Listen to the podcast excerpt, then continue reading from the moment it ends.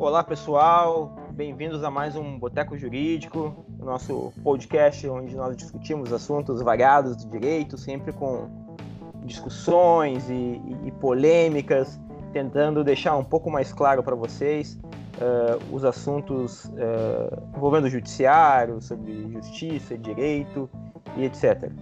Uh, meu nome é Reginaldo Bueno, hoje eu vou conduzir os trabalhos aqui do pessoal.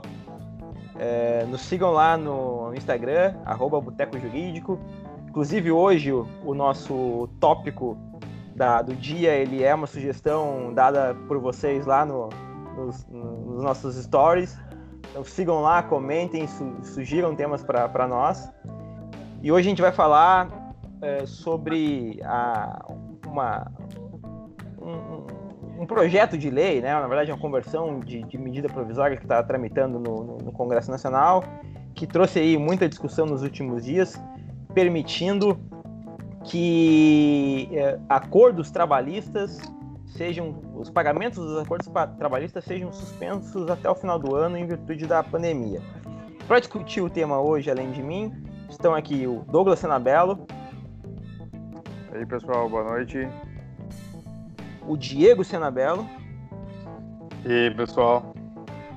O Vinícius da Sherry. Boa noite, galera. E o Henrique Schaefer, vulgo Quinho. Opa, boa noite, pessoal. Vamos lá, pessoal. Então, para introduzir o tema e começar a discussão, nada melhor do que o nosso mestre em Direito do Trabalho, Diego, para nos apresentar o tema. Vai lá, Diego. Então tá, gurizada, vamos lá. É, o que acontece nesse, nessa problemática toda é que, em razão da, do coronavírus, da pandemia, logo no começo, quando começou a, a se fechar as coisas e tudo mais, o governo editou ali algumas medidas provisórias com o intuito de trazer algum tipo de alternativa para que os empregadores pudessem se manter uh, saudáveis financeiramente, né? E que pudesse, claro, manter os postos de trabalho uh, ativos, não ter que rescindir, porque a lógica era que as empresas não estavam com possibilidade de trabalhar, e se não pode trabalhar, se não pode vender, invariavelmente acaba tendo que reduzir o, o quadro de pessoal. Dentro de, dentre essas MPs, teve lá a 927, trazia diversas dessas possibilidades, e aí a, a, ela foi para para a Câmara dos Deputados, né? E lá na Câmara dos Deputados ela foi aprovada e foi incluído, agora recentemente, um dispositivo nessa MP para que uh, os acordos trabalhistas ficassem suspensos durante o período de pandemia. E, salvo engano, iria até o final desse ano essa, essa suspensão aí dos pagamentos dos acordos trabalhistas. Na verdade, essa não é uma inovação da cabeça do legislador, digamos assim, isso já foi criado pela, pela doutrina e pela prática processual trabalhista, porque diversas, diversas empresas, no começo já dessa, dessa situação toda, desse problema todo da pandemia, buscaram o judiciário justificando, até mesmo antes mesmo do vencimento da parcela, do, dos acordos que tinham, justificando que em razão da pandemia, em razão da redução das vendas, etc., não teriam condições de, de adimplir, né, de quitar a parcela do mês ali e pediam a suspensão por um determinado período, de dois, três, ou enquanto durasse a pandemia, justamente para não incidir a cláusula penal. Para quem não é da área trabalhista ou quem não é do direito, né, acho que dá para a gente explicar o que é a cláusula penal. A cláusula penal é uma espécie de multa. Normalmente, quando se faz um acordo na Justiça do Trabalho, tem uma fixação de um percentual que vai incidir sobre o valor do, do acordo, né, sobre aquilo que ainda está faltando pagar, normalmente se coloca, para penalizar aquele que deixou de pagar o acordo adequadamente. Então, a, regra, a regra não, né, mas a prática é de 20 a 30% que se coloca e se cobra também quando tu atrasa uma parcela, né, quando tu deixa de pagar o acordo, o vencimento antecipado das vincendas, né, das parcelas que estão por vencer, e aí incide a multa e a partir daí então se retoma ou se inicia uma execução em face lá de todo o patrimônio da reclamada e tudo mais, para tentar alcançar esse crédito para o trabalhador lá. Então, em razão disso tudo, em razão da pandemia, essa essa foi a proposta de suspender para não gerar todo esse embrólio aí, todo esse, esse problema dentro do processo. A partir disso, o, o legislador brasileiro então criou ou incluiu, na verdade, né, na MP, um dispositivo para que isso ficasse regulamentado. Por quê? Porque, por exemplo, é, sabe-se de decisões em Porto Alegre deferindo essa suspensão e decisões em São Paulo, por exemplo, ou até mesmo em outras varas de Porto Alegre, indeferindo essa suspensão.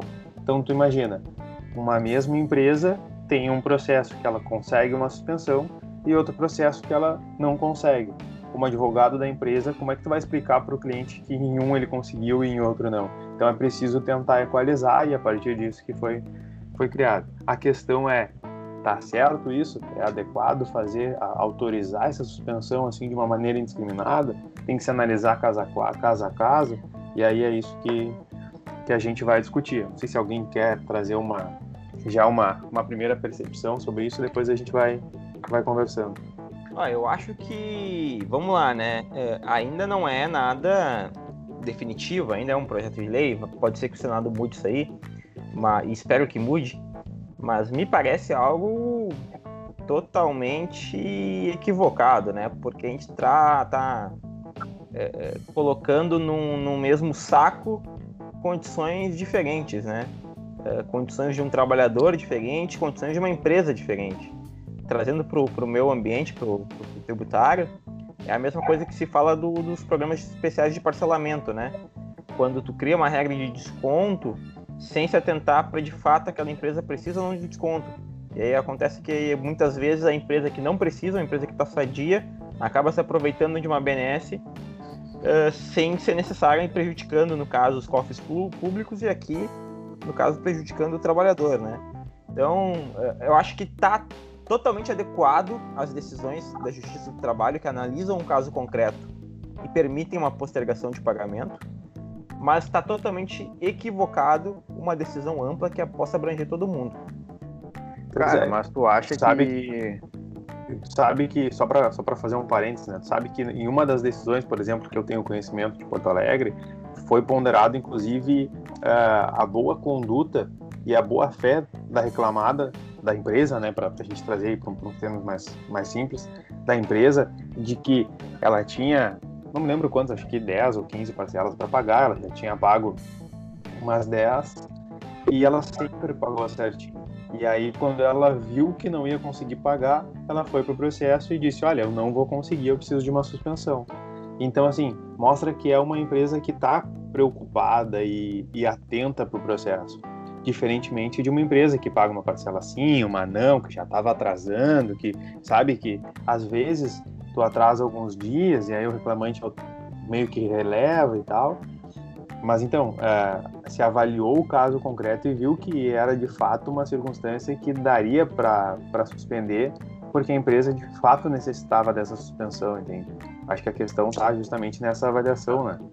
Mas, assim, a, eu não, não é muito a minha, mas é, a percepção que eu tenho disso é que se tu não tiver algo uh, em, talvez a forma como foi previsto na legislação ficou muito aberta. Talvez tenha colocado uma regra uh, que fosse aplicável para todos. Talvez colocando algum requisito do tipo a ah, a empresa que já vinha cumprindo, cumprindo religiosamente seu acordo, que já vinha fazendo a sua parte e tal, uh, vai ter esse benefício.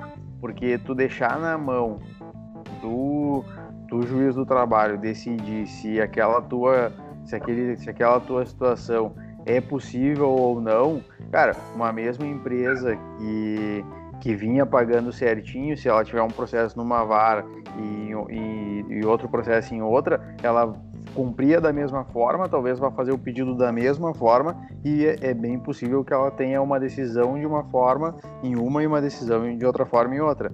Né? Tem então, o, o risco do juiz do trabalho, ali, que é um risco bem alto. Né? exato, é, é, exatamente essa questão do juiz do trabalho. Se tu pegar um cara pró, pró, pró empregado, pró reclamante, o que, que ele vai dizer? Ele vai dizer, não, isso aí é eventualmente uma verba uh, verba alimentar, tu tem que, tu tem, ó, cara, né, dá teu pulo para resolver isso aí, entendeu? E aí tu, e aí o empresário também tá com a empresa fechada, não, não, não tá conseguindo trabalhar, vai te, vai fazer o quê? Entendeu? Então talvez, ah, talvez a, a percepção que eu tenho é que se a legislação ficou muito alta, tu possa fechar um pouco, aparar algumas arestas e aperfeiçoar, né? Mas de alguma forma tu teria que prever isso na legislação para coibir essa essa, essa subjetividade do, do jogador nesse seu trabalho. Eu concordo plenamente, Douglas, nesse sentido. Eu mesmo ia comentar né, eh, nessa mesma linha que tu falaste, porque o grande problema é esse, né? As distorções que existem no justiça do trabalho e, e às vezes a falta de percepção de que a empresa realmente ela é, não existe uma, ela não está querendo prejudicar ninguém, ela está exercendo essa função assim como o empregado exerce, mas que às vezes realmente, de fato, ela por condições externas, ela não tem condições de cumprir e nós temos que lembrar sempre que o, quando se fala em, às vezes, em empresário brasileiro, se lembra do, do daquele, das grandes empresas, né, dos grandes conglomerados, mas que 80% dos empregadores brasileiros são micro e pequenas empresas.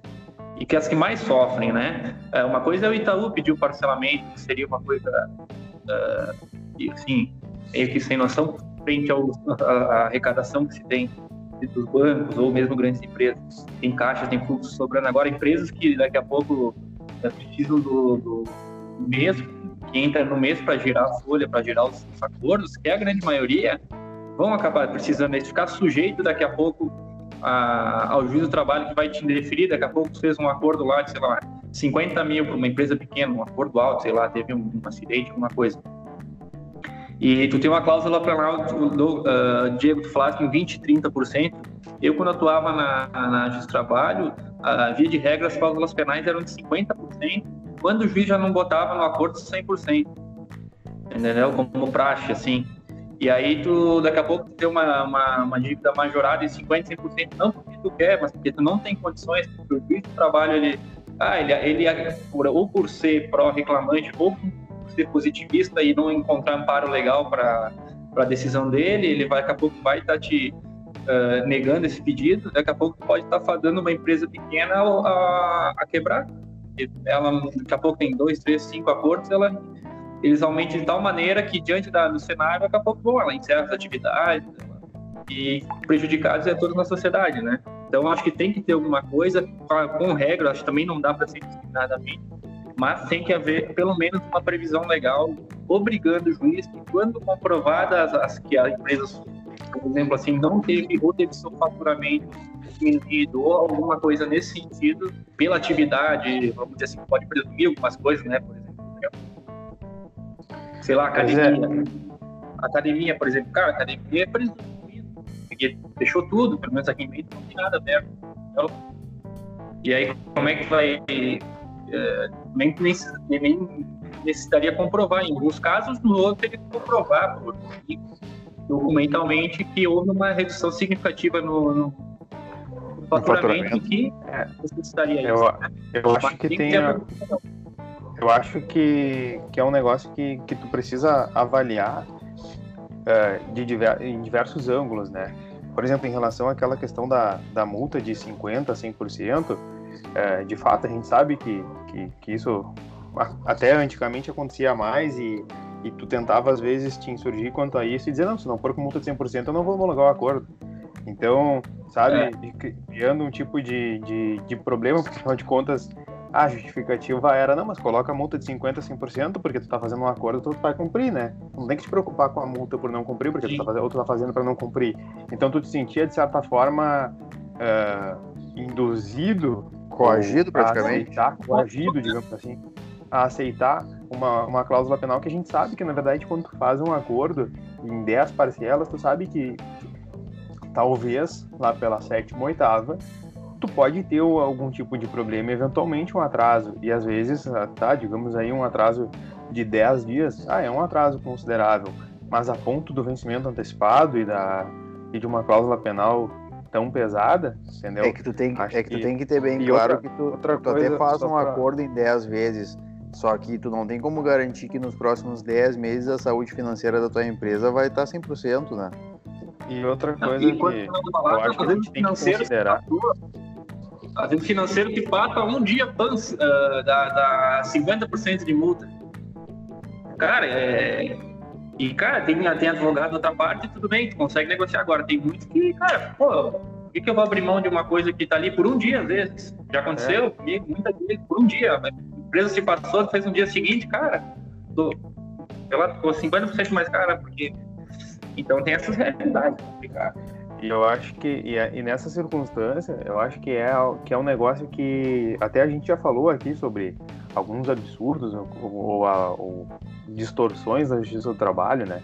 Mas é, nesse ponto, por exemplo, em relação à, à suspensão, eu acho que, que mostra a possibilidade e a necessidade da justiça do trabalho. Porque a gente uh, identifica que, sim, uh, é nela que a gente vai conseguir ou pelo menos identificar, já que o parâmetro talvez vai ser dado pela lei, para de que forma ou em quais casos eu vou poder suspender ou não suspender. Só que a lógica é que aquilo que for, claro, uma distorção tem que ser tratado. Por quê? Porque pelo menos eu tenho esse raciocínio, né? É, não interessa se tu é pró-reclamante ou pró-reclamada ou para quem tu trabalha, inter, ou pra, qual é a tua ideologia, digamos assim. A questão é que tu tem que entender que não existe uma coisa sem a outra. Não vai existir. Eu posso ser advogado de reclamante. Não vai existir advogado de reclamante se não tiver uma reclamada. E não vai existir advogado de reclamado se não existir reclamante. Entendeu? Então as coisas têm que ser. Uh, só existe empresa se existir empregado. Então tu tem que conciliar isso. Não adianta tu pegar e não suspender, por exemplo, um acordo. Que nem o Vini trouxe o exemplo de uma academia ali.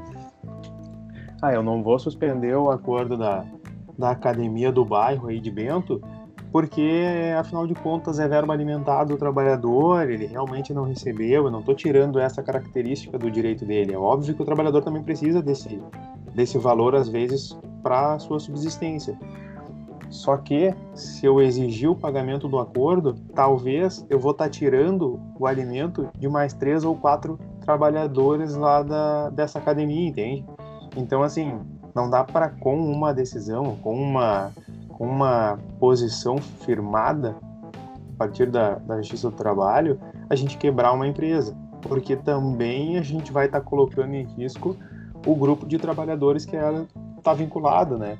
Então, é, claro, em relação a, a, a lei em si, a isso constar na lei, eu concordo com vocês, assim, é, é uma dúvida cruel, porque constar de forma geral na lei é um problema, e deixar na mão do caso a caso, da, do judiciário, a gente sabe que também pode é ser um problema, problema também, também. Por, por, ter distorções, entendeu? A gente está dando muito poder para, para o juiz, digamos assim, né?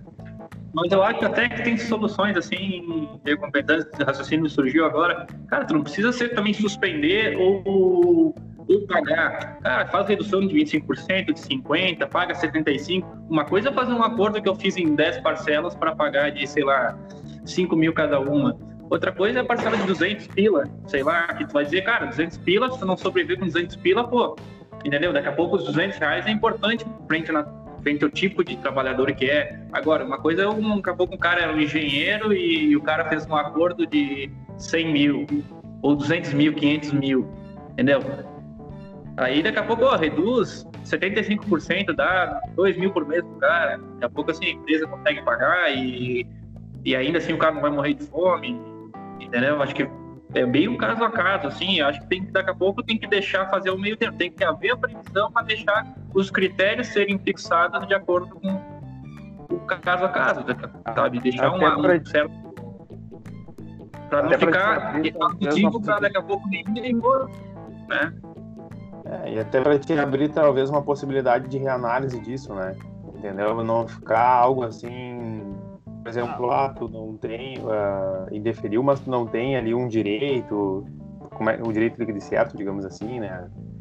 Para é. ser objeto de mandato de segurança, não sei, tu, tu, tem que ter alguma forma, tem que, tem que instrumentalizar na lei, talvez, alguma forma de deixar que, a, que eventual distorção seja revista, né? Por exemplo, é, aceitar um, uma suspensão do Itaú, bom, isso precisa ser revisto por alguém, né? Ou não aceitar a suspensão de uma academia do bairro, isso precisa também ser revisto por alguém, né? É, mas, mas daí a gente entra uh, de, num, num, ponto que a gente já discutiu aqui em, em, algum outro episódio, agora não lembro exatamente que caso que era, que era a questão da objetividade ou da subjetividade, né? Que a subjetividade normalmente vai caber ao judiciário para interpretar a lei, e a lei ela não pode ser subjetiva ao ponto dela ser ineficaz. Ela tem que ser, de certa forma, objetiva, ainda que, ainda que subjetivamente, ainda que, que, que subjetiva, ela tem que objetivar o subjetivismo, né? É, com, com, complexo, mas é isso. Então, a lei tem que, ao menos, trazer é, é, é, parâmetros de quando isso poderia ser aplicado. Só que não, não vejo necessidade, de fato, de haver uma previsão em lei. Próprio, os nossos próprios instrumentos hoje de direito civil, de direito processual, entendo que seriam suficientes para justificar uma suspensão é. de um pagamento. Né? E aí, só complementando, a, a, a, o projeto de lei, né, a, versão aprovada pela Câmara, o texto aprovado pela Câmara, até traz ali um critério objetivo para permitir a, a, suspensão do, dos acordos, mas o, o critério objetivo é quando houver paralisação total ou parcial das entidades da empresa por determinação do poder público. Ou seja, todo mundo. Né? Porque todo mundo, todo, todos os estados, todas as cidades têm sofreram algum tipo de paralisação por conta de um ato de, de poder público, né? Então, tu cria um objetivo, o objetivismo aqui ele, ele é amplo demais. E aí, para ele ser mais, mais preciso, a gente precisaria do subjetivismo do, do, do judiciário. Só que aí, se vocês me falam que, que a gente não pode ficar na mão do, do, do judiciário, eu também, do, do juiz do trabalho principalmente, aí eu discordo do Diego quando fala que isso demonstra a utilidade da justiça do trabalho. Eu acho que isso demonstra como a gente não pode confiar na justiça do trabalho. E se a gente não pode confiar na justiça do trabalho, por que, que a gente tem que ter justiça do trabalho?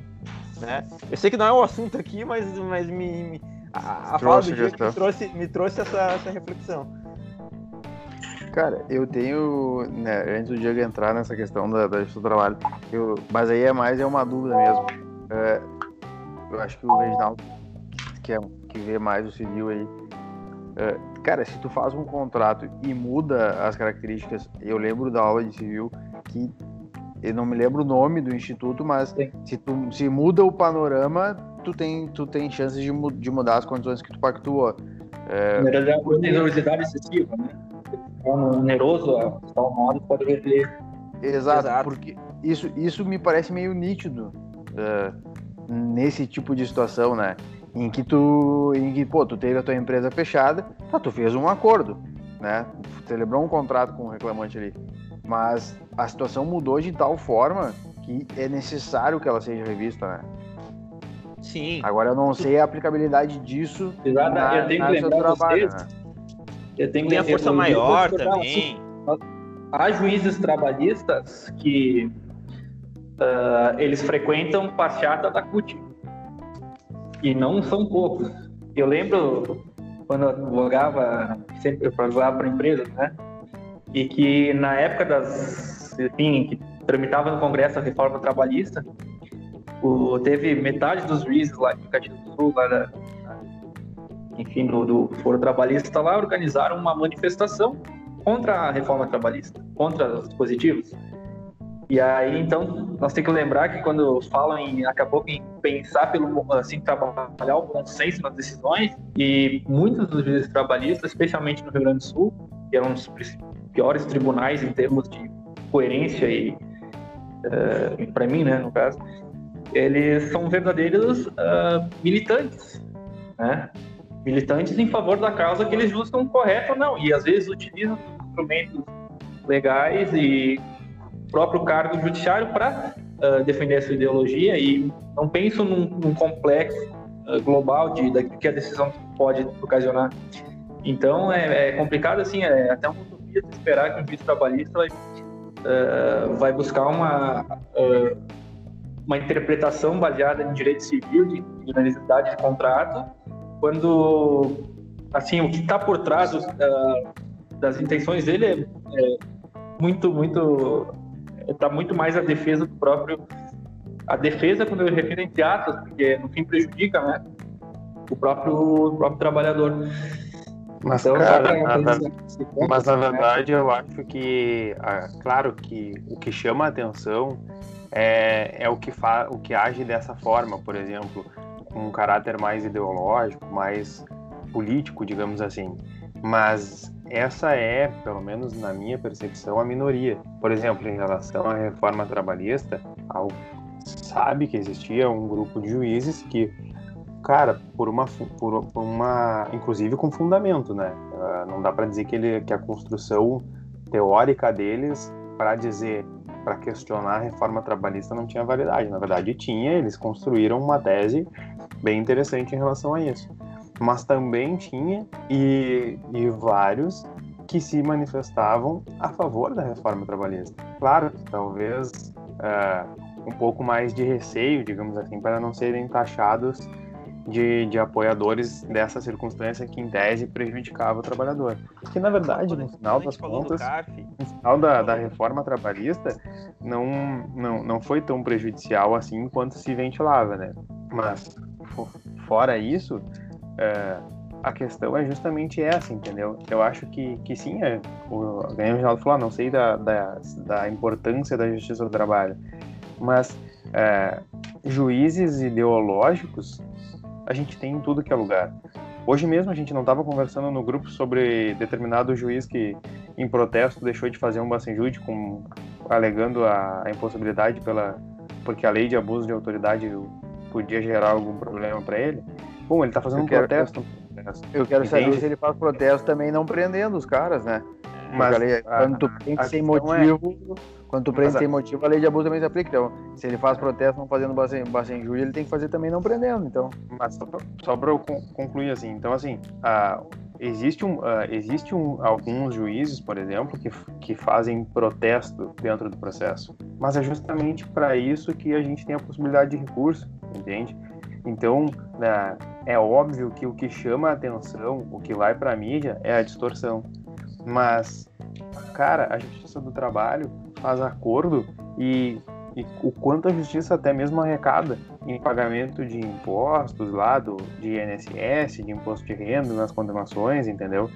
Então, assim, me parece que a justiça do trabalho ela é, ela é sim muito essencial, até porque quando a gente vai olhar os números da justiça do trabalho, até a gente tá, tá fugindo um pouco do tema, mas quando a gente vai olhar os números da justiça do trabalho, a gente vê que a maioria dos processos ajuizados são tratando de verba rescisória. E verba rescisória é, é meio que tiro dado, bujo deitado, digamos assim, né? ou tu tem direito às verbas rescisórias ou tu não tem. Claro que nos números não está se falando de verba que não foi paga. Então, de fato, tu vai abarrotar outro judiciário para decidir sobre isso, entende? Então, a justiça do trabalho me parece que é importante nesse, nesse ponto, né? E aí, como eu falei, nessa questão, ah, por que, que a gente não pode deixar, deixar na mão do juiz a questão da suspensão? Eu acho que, que tem que deixar o juiz avaliar, porque ele, afinal de contas, é o juiz, em qualquer seara vai ser assim, ele vai avaliar o caso a caso e acabar decidindo. O que a gente tem que tentar corrigir são as distorções, essa é, essa é a minha leitura em relação a isso. Né? Lembrando o pessoal que na Justiça do Trabalho as decisões, elas uh, via de regra, elas não comportam recurso, né? Decisões interlocutórias.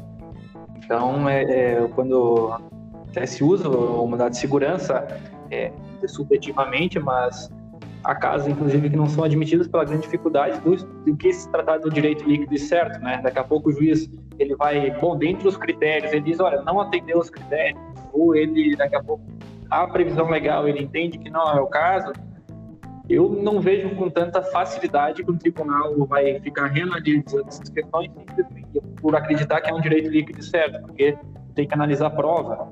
Então, é, tem que analisar a prova, não é um direito líquido e certo. É, é, é, eu acho que a questão é, é complicada. Mas aí, aí a gente volta para a linha do a gente volta para a linha do que o Reginaldo falou, que a lei tem que ser Exatamente, tem que criar um critério objetivo. A gente, a gente tem que conciliar as duas coisas. Ou eventuais distorções, né? E é o grande dificuldade, né, para tu não engessar, mas da, da, de toda forma tu, tu trazer a previsão, né? Então, deixa eu, deixa eu, eu, eu fazer, tentar fazer um, um, um, fechamento do tema assim, então. Então, olha só, o que eu estou concluindo aqui é que a minha primeira fala era que a, que, que a lei era, era absurda porque não, não era necessário, porque a gente já tem instrumento e isso teria que ser analisado no caso a caso, não poderia ter uma regra geral.